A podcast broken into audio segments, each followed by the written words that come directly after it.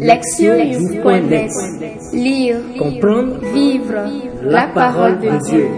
Lire ou écouter chaque semaine, www.lectionnews.net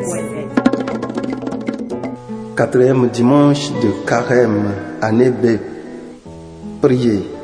Psaume 136, verset 1er au 6e. Au bord des fleuves de Babylone, nous étions assis et nous pleurions, nous souvenant de Sion. Au sol des alentours, nous avions pendu nos harpes. C'est là que nos vainqueurs nous demandèrent des chansons et nos bourreaux des airs joyeux. Chantez-nous, disait-il, quelques chants de Sion. Comment chanterions-nous un chant du Seigneur sur une terre étrangère? Si je t'oublie, Jérusalem, que ma main droite m'oublie. Je veux que ma langue s'attache à mon palais si je perds ton souvenir, si je n'élève Jérusalem au sommet de ma joie. Lire la parole. Première lecture. 2 Chroniques 36, 14 à 16, 19 à 23. En ces jours-là, tous les chefs des prêtres et des peuples multipliaient les infidélités en imitant toutes les abominations des nations païennes et ils profanaient la maison que le Seigneur avait consacrée à Jérusalem. Le Seigneur, le Dieu de leur Père, sans attendre et sans se lasser, leur envoyait des messagers car il avait pitié de son peuple et de sa demeure. Mais eux tournaient en dérision des envoyés de Dieu, méprisaient les paroles et se moquaient de ses prophètes. Finalement, il n'eut plus de remède à la fureur grandissante du Seigneur contre son peuple. Les Babyloniens brûlèrent la maison de Dieu, détruisirent le rempart de Jérusalem, incendièrent tous les palais et réduisirent à rien tous leurs objets précieux. Nabucodonosor déporta à Babylone ceux qui avaient échappé au massacre. Ils devinrent les esclaves du roi et de ses fils jusqu'au temps de la domination des Perses. Ainsi s'accomplit la parole du Seigneur proclamée par Jérémie. La terre sera dévastée et elle se reposera durant 70 ans, jusqu'à ce qu'elle ait compensé par ce repos tous les sabbats profanés. Or, la première année du règne de Cyrus, roi de Perse, pour que soit accomplie la parole du Seigneur proclamée par Jérémie, le Seigneur inspira Cyrus, roi de Perse, et celui-ci fit publier dans tout son royaume et même consigné par écrit. Ainsi parle Cyrus, roi de Perse, le Seigneur, le Dieu du ciel, m'a donné tous les royaumes de la terre et il m'a chargé de lui bâtir une maison à Jérusalem, en Juda. Quiconque parmi vous fait partie de son peuple, que le Seigneur, son Dieu, soit avec lui et qu'il monte à Jérusalem. Deuxième lecture. Éphésiens chapitre 2, versets 4 à 10. Frères, Dieu est riche en miséricorde à cause du grand amour dont il nous a aimés, nous qui étions des morts par suite de nos fautes, il nous a donné la vie avec le Christ. C'est bien par grâce que vous êtes sauvés. Avec lui, il nous a ressuscités et il nous a fait siéger aux cieux dans le Christ Jésus Il a voulu ainsi montrer au long des âges futurs la richesse surabondante de sa grâce par sa bonté pour nous dans le Christ Jésus. C'est bien par la grâce que vous êtes sauvés et par le moyen de la foi. Cela ne vient pas de vous, c'est le don de Dieu. Cela ne vient pas des actes. Personne ne peut en tirer orgueil. C'est Dieu qui nous a fait. Il nous a créés dans le Christ Jésus en vue de la réalisation d'œuvres bonnes qu'il a préparées d'avance pour que nous les pratiquions. Évangile. Jean 3, 14 à 21. En ce temps-là, Jésus disait à Nicodème, de même que le sépare de bronze fut élevé par Moïse dans le désert, ainsi faut-il que le Fils de l'homme soit élevé, afin qu'en lui, tout homme qui croit ait la vie éternelle. Car Dieu a tellement aimé le monde qu'il a donné son Fils unique, afin que quiconque croit en lui ne se perde pas, mais obtienne la vie éternelle. Car Dieu a envoyé son Fils dans le monde, non pas pour juger le monde, mais pour que par lui le monde soit sauvé. Celui qui croit en lui échappe au jugement. Celui qui ne croit pas est déjà jugé du fait qu'il n'a pas cru au nom du Fils de Dieu.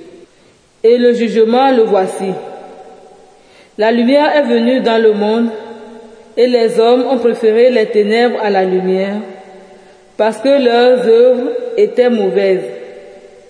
Celui qui fait le mal déteste la lumière. Il ne vient pas à la lumière de peur que ses œuvres ne soient dénoncées, mais celui qui fait la vérité vient à la lumière pour qu'il soit manifeste que ses œuvres ont été accomplies en union avec Dieu. Entendre la parole.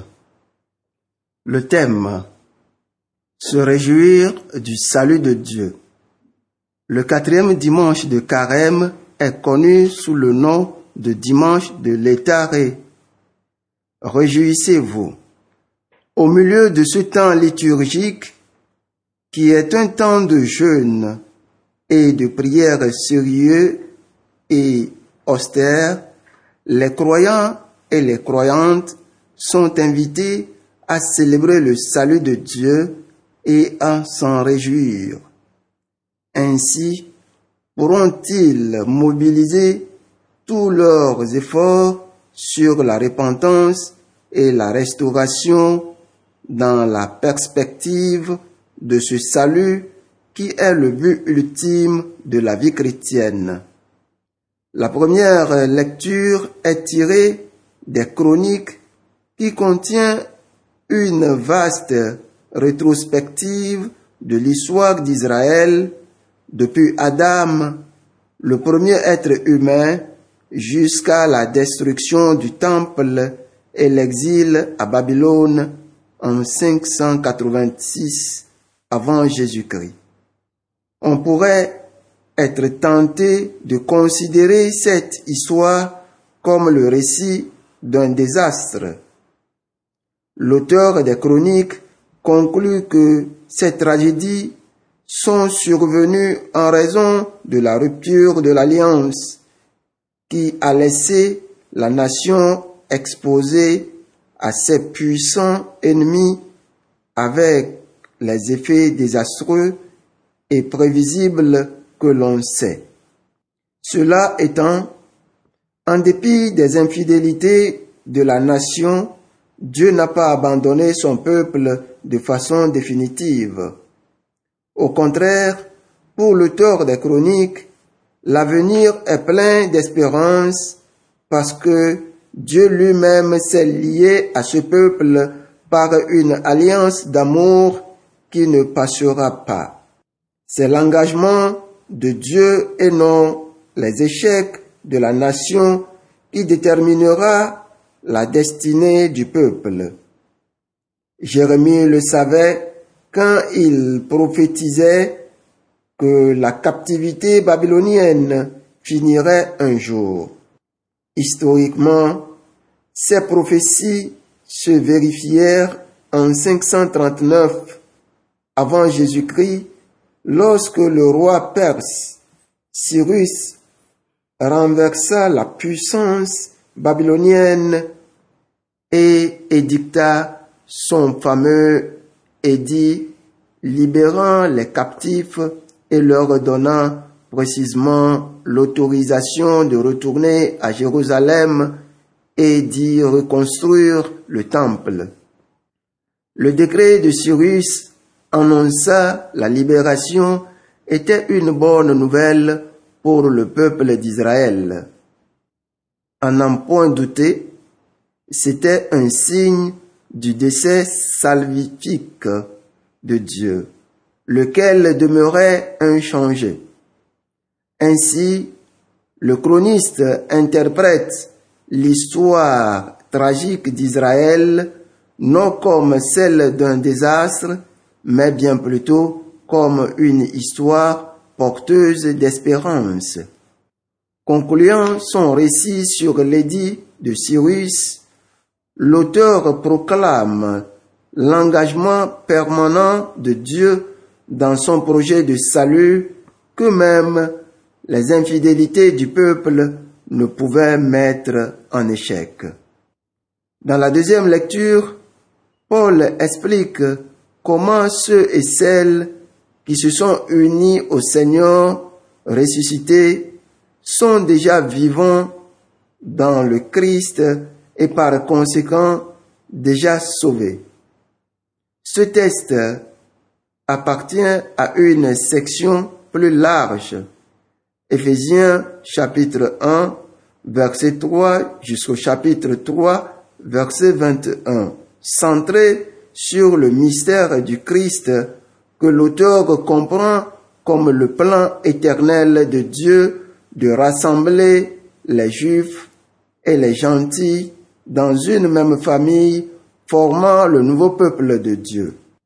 Par le Christ, Dieu a réalisé son plan de salut. Pour Paul, le salut est un don totalement gratuit de Dieu à tous les croyants et à toutes les croyantes indépendamment de leur identité ethnique. Le salut signifie l'union avec Dieu dès cette vie présente, mais en vue du salut plénier dont ils jouiront après la résurrection future. Tout le monde peut donc y prendre part à condition d'avoir la foi en Jésus qui a rendu ce salut possible par sa mort et sa résurrection. C'est ce que Paul affirme avec une certaine emphase quand il écrit. C'est bien par la grâce que vous êtes sauvés et par le moyen de la foi. Le message que l'apôtre adresse aux Éphésiens est donc une proclamation jubilante parce que le salut est maintenant accessible à tous et à toutes sans distinction ou discrimination sur le seul fondement de la foi au Fils de Dieu. Paul souligne que telle était l'intention divine depuis l'origine et qu'elle s'est maintenant accomplie dans et par Jésus. Ceux et celles qui croient en lui peuvent déjà célébrer et se réjouir de leur salut. Dans la lecture de l'Évangile, Jean présente la mission du Fils comme l'expression de l'amour de Dieu en vue de la rédemption de l'humanité et de la proposition de la vie éternelle offerte à tous les croyants et à toutes les croyantes. Ce propos est garantie par l'un des versets les plus célèbres de l'évangile de Jean. Car Dieu a tellement aimé le monde qu'il a donné son Fils unique afin que quiconque croit en lui ne se perde pas, mais obtienne la vie éternelle. La lecture d'aujourd'hui est extraite d'un long échange théologique entre Jésus et Nicodème. Jean chapitre 3, verset 1 à 21. Ce dernier, un érudit juif et un parisien, était un parfait partenaire pour Jésus dont l'intention était de discuter les raisons pour lesquelles Dieu avait envoyé son Fils, c'est-à-dire lui-même dans le monde. La partie conclusive du dialogue qui correspond à notre lecture révèle que l'objectif de Dieu quant à la mission de Jésus était de sauver le monde. J'en comprends le salut comme le don de la vie éternelle, un thème récurrent dans cet échange. Il veut aussi expliquer pourquoi et comment ce don advient aux personnes. Les raisons de l'agir divin sont affirmées explicitement par Jean en ces termes. Dieu a aimé le monde. Le don de la vie éternelle est donc offert en vertu de l'amour de Dieu pour l'humanité. Quant à la manière dont il est offert, elle est révélée par l'allusion au récit de Nombre 21, versets 4 à 9.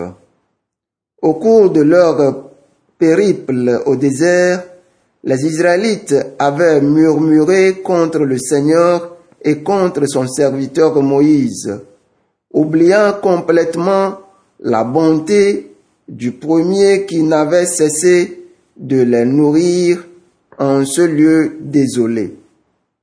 Ce mépris et cette ingratitude flagrante envers Dieu avaient amené des serpents redoutables dont les morsures empoisonnées causaient la mort au sein de la communauté. Lorsque Moïse intercéda pour le peuple infidèle, Dieu lui ordonna de faire un serpent de bronze, image du serpent venimeux, et de le hisser au sommet d'un mât. Regardez cet objet élevé qui représentait la mort apportait la guérison et l'aide nécessaire pour lutter contre le poison. Citant cet épisode, Jean fait allusion à la croix de Jésus de façon ingénieuse. Dans le désert, le serpent de bronze, l'instrument de la mort, était devenu une source de guérison. Au calvaire, Jésus élevé sur la croix, l'instrument de la mort devient celui qui donne la vie éternelle. Le salut de Dieu est venu par la croix. Jésus élevé est une référence directe à l'acte divin du salut. Une fois encore, la réponse humaine à cette œuvre de Dieu est de croire en Jésus, le Sauveur agissant pour celui qui est l'auteur de la vie et qui aime ses créatures. Le motif de la joie qui marque ce dimanche est parfaitement justifié par les lectures. La première, en appelant au décret de Cyrus, déclare que le décès divin de salut ne peut être mis en échec par les infidélités humaines. Ces dernières ne peuvent jamais faire obstacle à la fidélité du Seigneur. Paul proclame quant à lui que ce décès de salut est maintenant accompli par Jésus et que dès à présent, il est possible d'en jouir par la foi et l'anticipation de son accomplissement plénier et à venir. La lecture de l'Évangile révèle la profondeur de l'amour sauveur de Dieu pour l'humanité manifestée sur la croix. C'est sur elle que Jésus a été élevé pour le salut du monde. Tout ce que Dieu a fait par son Fils avait pour objectif de donner la vie éternelle à son peuple, une vie à laquelle on accède par la foi. À cause de tout cela, les chrétiens et les chrétiennes peuvent se réjouir, à la différence du psalmiste qui se lamente sur l'exil. Au bord des fleuves de Babylone, nous étions assis et nous pleurions. Oui, réjouissez-vous, les tarés, car le salut de Dieu est proche. Écoutez la parole de Dieu. Juste à la mi-temps du carême, nous célébrons le dimanche de l'étaré. Se réjouir est une réponse naturelle à ce qui nous rend heureux, heureuses. La liturgie d'aujourd'hui identifie plusieurs raisons de nous sentir en cet état et de nous réjouir. Elle nous invite également à réfléchir. Et cela même si nous nous préparons à commémorer la passion et la mort de Jésus. La première et principale raison de notre joie est que Dieu a étendu jusqu'à nous le don du salut qu'il avait d'abord promis au patriarche. Jésus, le Fils de Dieu, a été envoyé en mission dans le monde par le Père pour rendre la vie éternelle accessible à tous ceux et à toutes celles qui l'accueillent dans la foi. Il nous a offert la vie éternelle sans tenir compte de notre nationalité, de notre race, de notre genre et de notre statut social. Alors que nous, nous nous préparons à commémorer la passion de Jésus, nous devons toujours nous souvenir que la croix n'est pas un instrument de mort, mais de vie. L'évangile illustre magnifiquement cette donnée avec l'image du serpent dont les morsures apportaient la mort. Cela étant, ce même serpent au venin mortel est devenu un instrument de vie. Cela s'applique merveilleusement bien à la croix de Jésus. L'instrument de la honte et de la torture est devenu le verteur de la vie et du salut. Tout au long de notre existence, nous sommes fréquemment confrontés à des morsures de serpents. Ce sont les expériences difficiles et dangereuses de la souffrance et de l'adversité qui nous sont imposées par les circonstances de l'existence ou par les autres. Chaque jour, elles nous font mourir un peu. Toutefois, aujourd'hui, nous sommes invités à la joie en dépit de ces afflictions, parce que nous savons que lorsque nous les affrontons dans la foi, elles perdent leur pouvoir de nous nuire définitivement. À cause du don du salut que Dieu nous, nous a fait par la croix de Jésus, aucune puissance mauvaise en cette vie ne peut nous séparer de l'amour de Dieu qui nous conduit au salut. Et il y a vraiment là de quoi se réjouir. La seconde raison majeure de nous réjouir est que l'amour de Dieu est gratuit et permanent. Nous n'avons rien fait pour mériter sa grâce, son amour et son salut. Il y a là une pensée qui nous libère. De fait, elle signifie que nous n'avons pas besoin de faire des choses extraordinaires, que nous n'avons pas à être parfaits pour recevoir les bénédictions. Ces dernières sont là simplement pour nous. Plus encore, elles sont toujours là. La première lecture montre qu'en dépit des manquements de la nation, la promesse de Dieu est restée inchangée.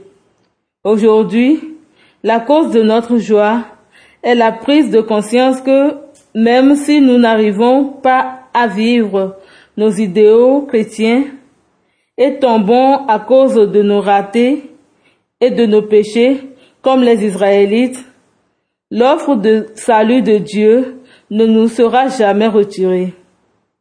Notre destinée est sous le signe de l'espérance, car Dieu est fidèle et déterminé à nous soutenir en dépit de nos imperfections et de notre péché.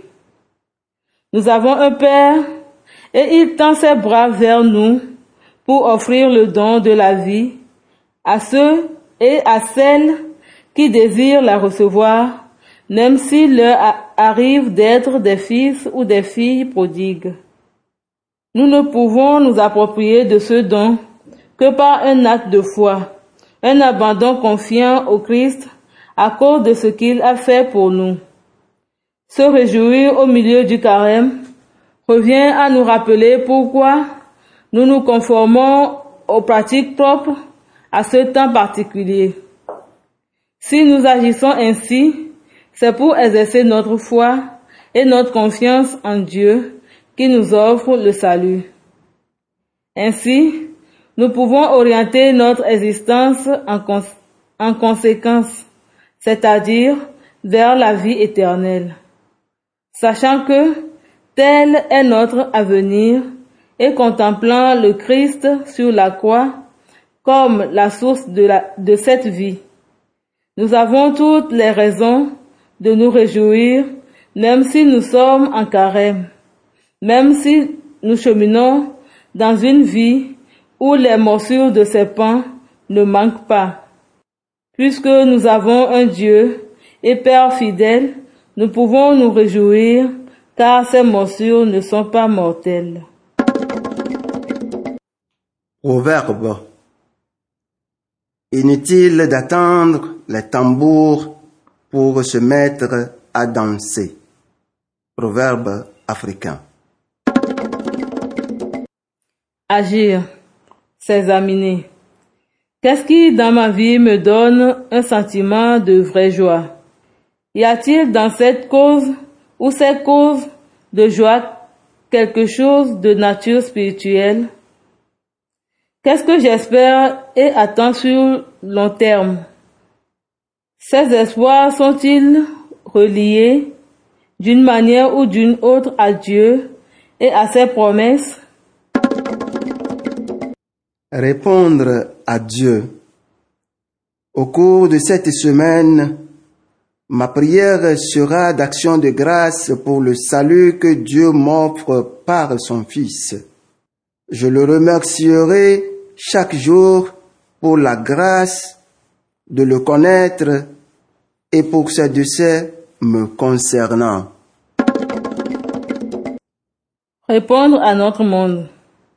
Durant cette semaine, je ferai un effort conscient afin de transmettre un sentiment de joie et d'espérance pour l'avenir à tous ceux et à toutes celles que je rencontrerai.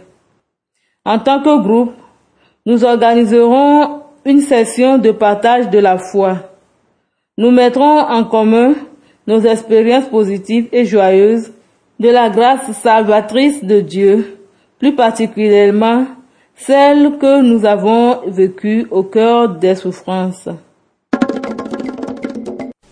Priez. Dieu de miséricorde, nous te remercions pour ta fidélité, même quand nous tombons en nous éloignant de toi. Puisse nos manquements, nous t'en prions, ne jamais épuiser ton amour pour nous. Augmente notre foi en Jésus-Christ et rends-nous dignes de nous réjouir de la plénitude de notre salut. Nous te le demandons par ton Fils Jésus-Christ, notre Seigneur, lui qui vit et règne avec toi et avec le Saint-Esprit, Dieu unique, dans les siècles des siècles. Amen. Lire, Comprendre. Vivre. La parole de Dieu. Lire ou écouter. Chaque semaine